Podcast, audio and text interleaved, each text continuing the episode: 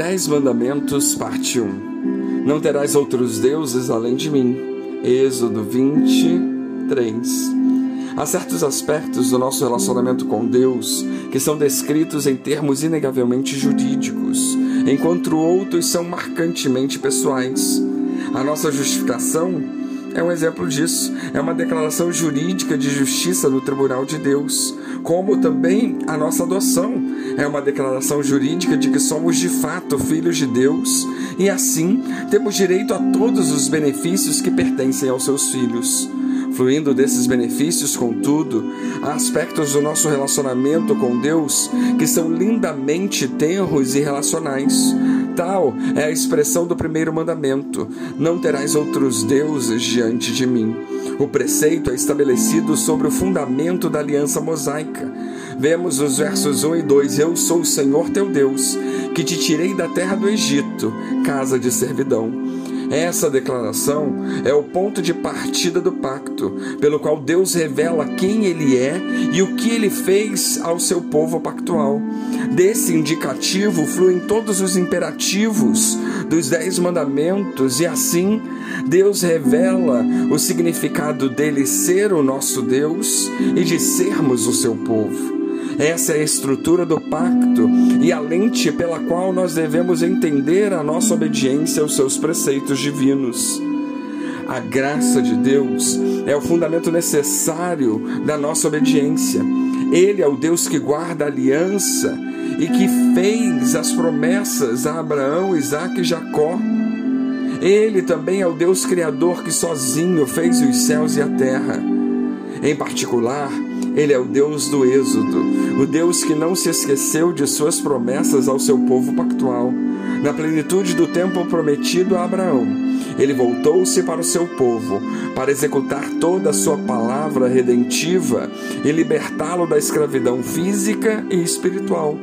Isso tudo ele fez por meio da obra do seu servo Moisés, o qual anunciou e mediou a palavra do Deus vivo a Israel, enquanto eles permaneciam tremendo ao pé do monte Sinai, temendo a santidade daquele que tão graciosamente os havia resgatado.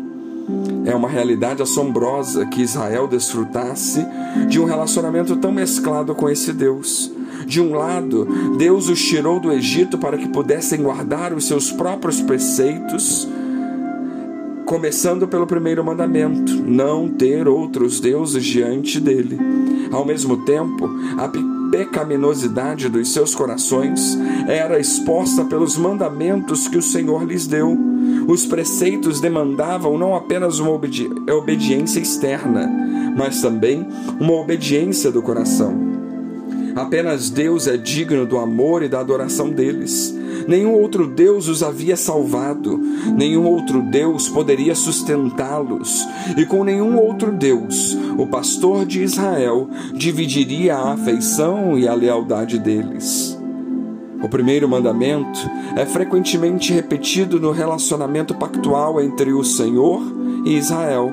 Deus frequentemente os lembrava de quem Ele é, do que Ele fez por eles e do que eles não deveriam, ou do quanto eles não deveriam permitir que falsos deuses se colocassem entre eles e o Deus, Deus Todo-Poderoso.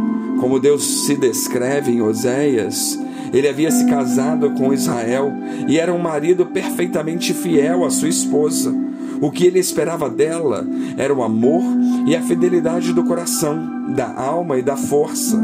Infelizmente, apenas afirmar e reafirmar as suas expectativas não despertou o amor e a fidelidade que Deus desejava de Israel.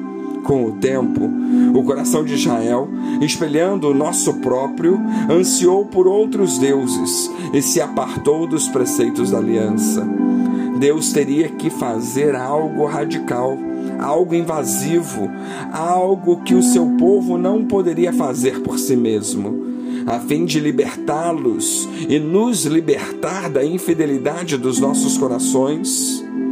Assim, outro êxodo precisaria ocorrer, trazendo uma superior salvação. É por essa razão que o Evangelho de João descreve Jesus não apenas como Deus de Israel em carne, mas também como um novo Moisés, o qual veio para efetuar uma melhor redenção. Assim como Deus foi adiante de Israel, também Jesus foi adiante de nós, todo o caminho até a cruz. Ele nos mostrou o que significava não ter outro Deus diante do seu Pai nos céus, pois Jesus não apenas obedeceu à lei do Senhor, ele também amou o Senhor seu Deus de todo o seu coração, alma e força. O seu amor e lealdade para com o seu Pai Celeste foram tão inconfundíveis quanto o seu amor e lealdade para conosco. O seu amor para seu Pai nos céus foi demonstrado no modo como ele amou aqueles que seu Pai amou e no modo como ele entregou a si mesmo como sacrifício pelos nossos pecados. Infelizmente, nossos corações são inclinados a se desviarem, inclinados a abandonarem o Deus a quem amamos. Dia após dia, precisamos ser lembrados do infalível amor de Deus por nós em Cristo Jesus. Também precisamos andar em novidade de vida, em amorosa e obediência a Deus, dando ao Senhor a primazia em nossos corações.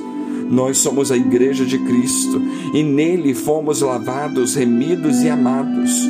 Nós amamos e obedecemos os seus preceitos porque dos céus ele desceu e nos buscou para fazer-nos sua noiva santa.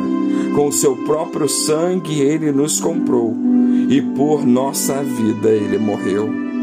Assim, lembremos-nos que é seu desejo que não tenhamos outros deuses além dele. Que Deus nos abençoe.